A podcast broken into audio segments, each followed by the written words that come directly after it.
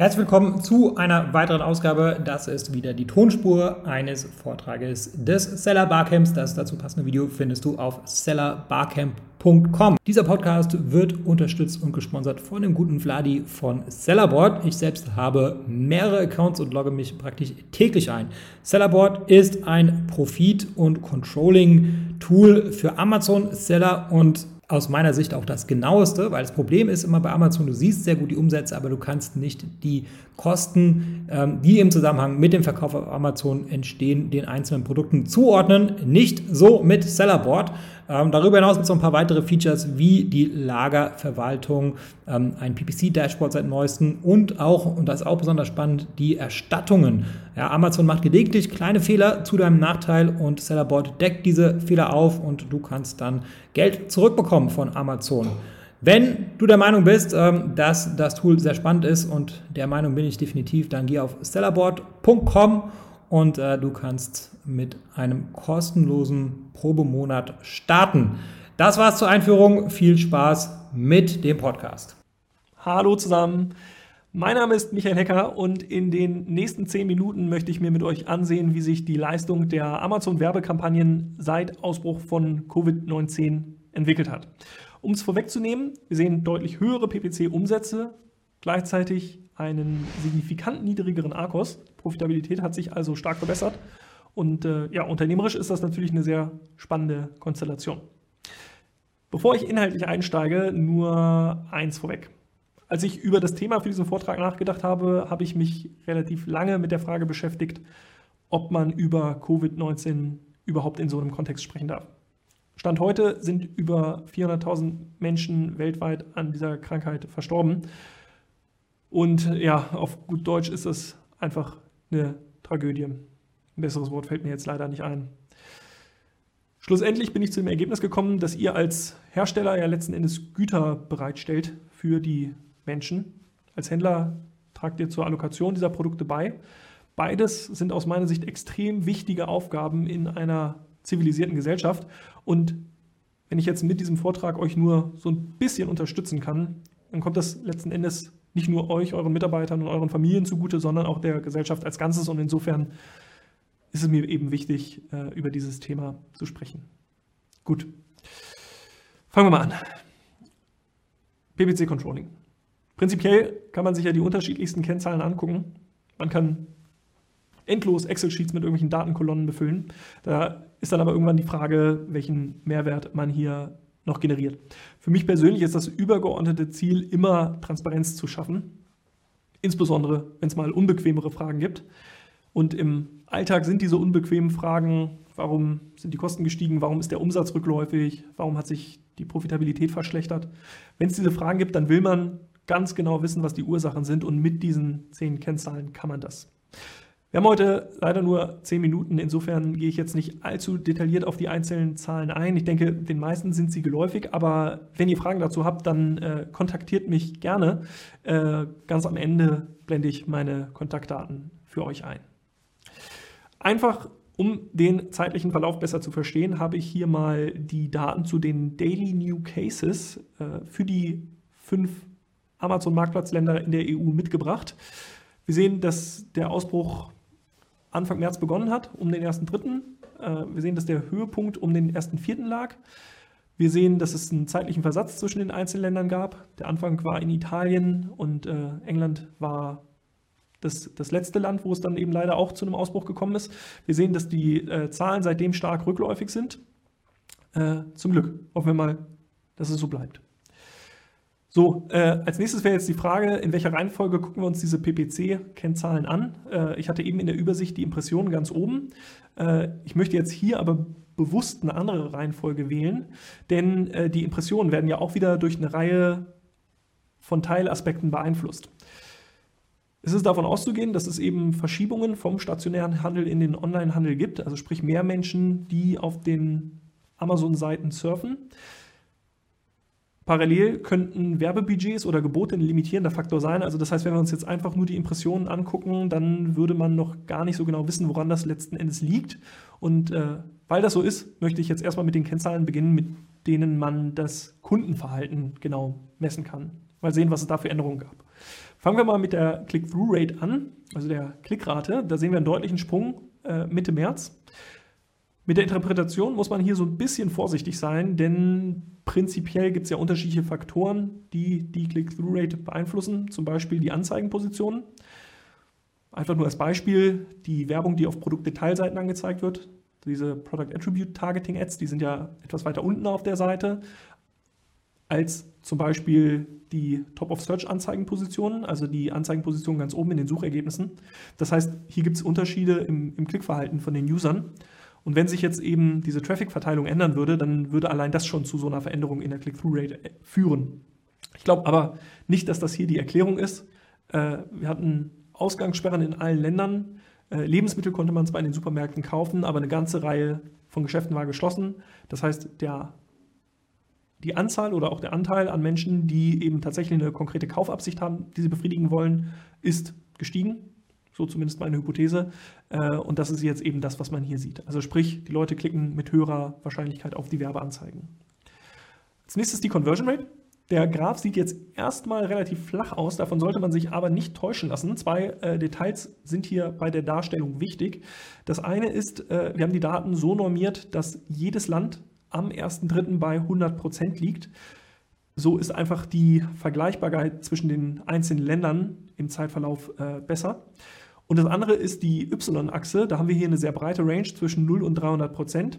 Die Idee war, dass wir für alle Kennzahlen die Achsen einheitlich skalieren, sodass man dann auf einen Blick auch wieder schnell sehen kann, welche Veränderungen den größten Einfluss auf das Gesamtergebnis haben. Also das ist die Idee.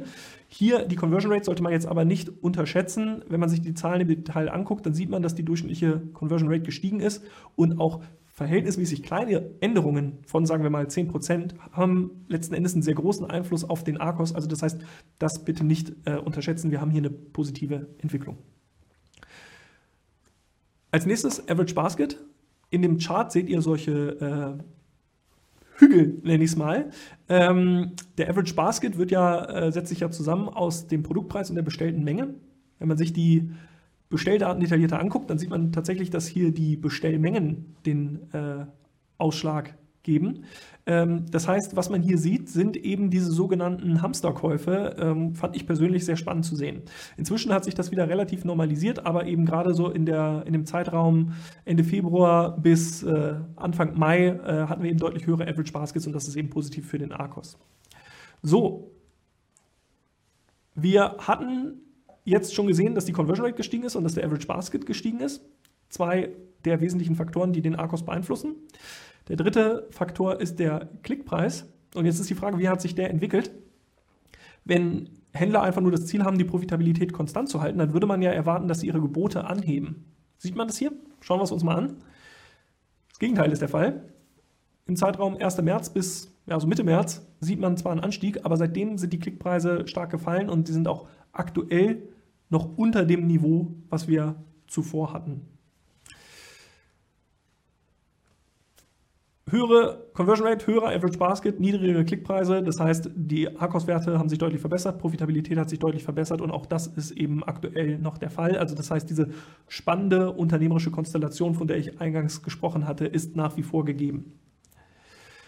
Jetzt ist die Frage, nutzt der Markt die Gunst der Stunde? Wenn sich die Profitabilität verbessert, würde man ja erwarten, dass die Budgets stark steigen. Ist das der Fall? Auf den ersten Blick ja. Wir sehen, dass sich hier die Graphen deutlich über der 100%-Linie bewegen. Aber wenn wir es uns mal detaillierter angucken, die ockerfarbene Linie ist äh, die Linie für Deutschland. Da sehen wir, dass die ja relativ kontinuierlich um diese 100%-Linie äh, geschwankt hat. Also das heißt, hier sehen wir jetzt keine dramatischen Sprünge. Und auch wenn man die anderen Länder ansieht, äh, sieht es natürlich nach dem ersten Dritten dramatisch aus. Aber wenn ich das in Relation setze zu den Werten zwischen dem ersten, zweiten und dem ersten, dritten, dann ist das eigentlich einigermaßen die normale Range. Also das heißt, rein subjektiv hätte ich jetzt hier tatsächlich mehr erwartet. Anzeigenimpressionen und auch an der Stelle wieder was sehr, sehr Interessantes. Äh, fangen wir mal wieder mit Deutschland an. Die Anzeigenimpressionen sind rückläufig. Darüber bin ich tatsächlich gestolpert. So, äh, was ist die Erklärung? Wir haben gesehen, dass die äh, Ausgaben in Deutschland relativ konstant geblieben sind. Wir haben gesehen, dass die Klickpreise gesunken sind. Das heißt, aus einem gegebenen Budget kann man jetzt mehr Klicks rausholen. So, und das Entscheidende ist jetzt, dass hier tatsächlich die Click-Through-Rate so stark gestiegen ist. Ja, also das heißt, dieser Rückgang im CPC, der wird überkompensiert durch die gestiegene Click-Through-Rate. Also das heißt, diesen, diese Ziel-Klick-Anzahl, die ihr euch mit eurem Budget leisten könnt, kann jetzt durch weniger Anzeigenimpressionen generiert werden und das ist genau das, was man hier sieht. Sehr, sehr spannend, finde ich. Äh, man sieht, es gibt deutliche Unterschiede zwischen den Ländern. Insbesondere in äh, England äh, gab es Sprünge in den Anzeigenimpressionen, aber gerade die Entwicklung von Deutschland hat mich eben sehr überrascht. Budgets zunächst erstmal konstant geblieben, Klickrate gestiegen, das heißt, die Klicks sind gestiegen. Hier sieht man es jetzt wirklich sehr, sehr deutlich, dass eben die Reichweite gestiegen ist. Ordervolumen signifikant gestiegen. Wir haben mehr Klicks bei einer höheren Conversion Rate, also das heißt, die Bestellanzahl ist deutlich gestiegen. Höhere Bestellanzahl mit einem höheren Bestellwert, das heißt, auch die Umsätze sind deutlich gestiegen. Also das heißt, das ist natürlich alles sehr, äh, sehr interessant. So, und jetzt zum Abschluss nochmal Stand heute. Schlussendlich ist ja der ARCOS das Entscheidende. Wir hatten schon gesagt, ARCOS wird beeinflusst durch den Average Basket, die Conversion Rate und den CPC. Bei der Conversion Rate sehen wir, dass die sich weitestgehend schon wieder normalisiert hat. Sollte es eine zweite Welle geben, was ich natürlich nicht hoffe, äh, gehe ich davon aus, dass man auch wieder solche Hamsterkäufe sehen würde. Aber für den Moment gehen wir mal davon aus, dass der Average Basket ein eher nachrangiger Faktor ist. Wir haben gesehen, dass die Conversion Rate gestiegen ist. Mittelfristig gehe ich davon aus, dass sich das wieder normalisieren wird, gerade jetzt, wo die Geschäfte wieder öffnen. Ähm, wäre zu beobachten. Das eigentlich spannende oder der wichtigste Faktor aus meiner Sicht sind die Klickpreise, die aktuell eben noch deutlich unter dem Niveau sind, die wir noch im Februar hatten. Und hier ist jetzt die Frage, wie entwickelt sich das Ganze weiter? Das hängt sehr stark von den Händlern, also sprich von euch ab. Wenn ich mir die Diskussionen in den Händlergruppen auf Facebook angucke, habe ich den Eindruck, dass es relativ viel Verunsicherung im Markt gibt. Also eine ganze Reihe Händler, die eben ja, teilweise Budgets kürzen, Gebote reduzieren. Das führt dann natürlich zu weniger Wettbewerb in den Anzeigen, Auktionen und das führt dann eben letzten Endes zu äh, niedrigeren Klickpreisen. Also sprich, es bleibt abzuwarten, wie sich das Ganze entwickelt. Was wir wissen, ist, dass die Klickpreise aktuell noch niedriger sind. Wir wissen, dass die, dass die Profitabilität aktuell deutlich besser ist. Das heißt, ich persönlich würde das auf jeden Fall nutzen. Wie kann man das tun? Zwei zentrale Hebel. Zum einen das Budget. Wenn eure Kampagnen profitabel sind, und das sollten sie sein, gerade in der aktuellen Zeit, dann bedeutet ja jeder zusätzliche Klick mehr Deckungsbeitrag. Also das heißt, äh, in dieser Situation sollte das Budget eben kein limitierender Faktor sein. Das wäre zu prüfen. Und das andere sind die Gebote. Da ist jetzt die Frage, was eben eure unternehmerische Zielsetzung ist. Ich verstehe voll und ganz, wenn ihr sagt, ihr wollt eben diese Profitabilität nutzen und vielleicht so ein Stück weit Reserven in der Firma bauen, Rücklagen anlegen. Ähm, aber wenn ihr sagt, hey, eigentlich äh, möchte ich einfach nur meine Profitabilität konstant halten, dann könnt ihr eben das aktuelle Marktumfeld für Wachstum nutzen. Das heißt, man kann die Gebote anheben, ihr kriegt mehr Anzeigenimpressionen und nochmal deutlich mehr Umsatz. So, wenn ihr Fragen zu diesen Daten habt, zum Thema Amazon PPC im Allgemeinen oder wenn ihr gerne mit mir zusammen eure individuellen Daten angucken wollt, dann kontaktiert mich gerne. Meine E-Mail-Adresse ist m.hacker.quantifiedmarkets.com. Meine Telefonnummer seht ihr hier dargestellt. Und äh, jetzt kann ich euch nur noch viel Vergnügen mit den anderen Vorträgen wünschen und einen guten Handel. Bis bald. Ich hoffe, diese Episode war für dich hilfreich und konnte dich in deinem Business ein wenig weiterbringen. Was dich aus meiner Sicht in deinem Business auf jeden Fall weiterbringen kann, ist MyTalent. MyTalent ist eine georgische Recruiting-Agentur für deutschsprachige virtuelle Assistenten. Virtuelle Assistenten sind ortsunabhängige Mitarbeiter für wiederholbare Tätigkeiten wie beispielsweise Support oder Recherche oder auch das Kontaktieren von Influencern. Das sind alles Tätigkeiten, äh, die sind arbeitsintensiv und die solltest du als äh, Unternehmer nicht unbedingt selber machen und äh, dafür eignen sich generell virtuelle Assistenten. Im besten Fall äh, sprechen die virtuellen Assistenten natürlich Deutsch und im besten Fall zahlt man, weil sie eben ortsunabhängig sind, eben keine deutschen Gehälter, sondern lokale Gehälter. Und äh, dazu haben wir in Georgien vor Ort eine Recruiting-Agentur gegründet und äh, wir rekrutieren dort lokale deutschsprachige Mitarbeiter. Ähm, die lokalen Gehälter, die gehen so ab 2,50 Euro pro Stunde los, kann natürlich auch drüber liegen, je nach Qualifikation, aber ähm, auf jeden Fall profitierst du davon, dass die Lebenshaltungskosten in Georgien einfach sehr viel niedriger sind als in Deutschland und entsprechend sind natürlich auch die Gehaltserwartungen sehr viel niedriger. Wenn das für dich interessant ist und ich denke, Entlastung ist für jeden Unternehmer interessant, dann besuche uns auf mytalent.io und mach dort ein unverbindliches Gespräch aus. Und wenn du in dem Formular den Gutscheincode Podcast eingibst, dann bekommst du 50 Euro Rabatt auf unsere erste Rechnung.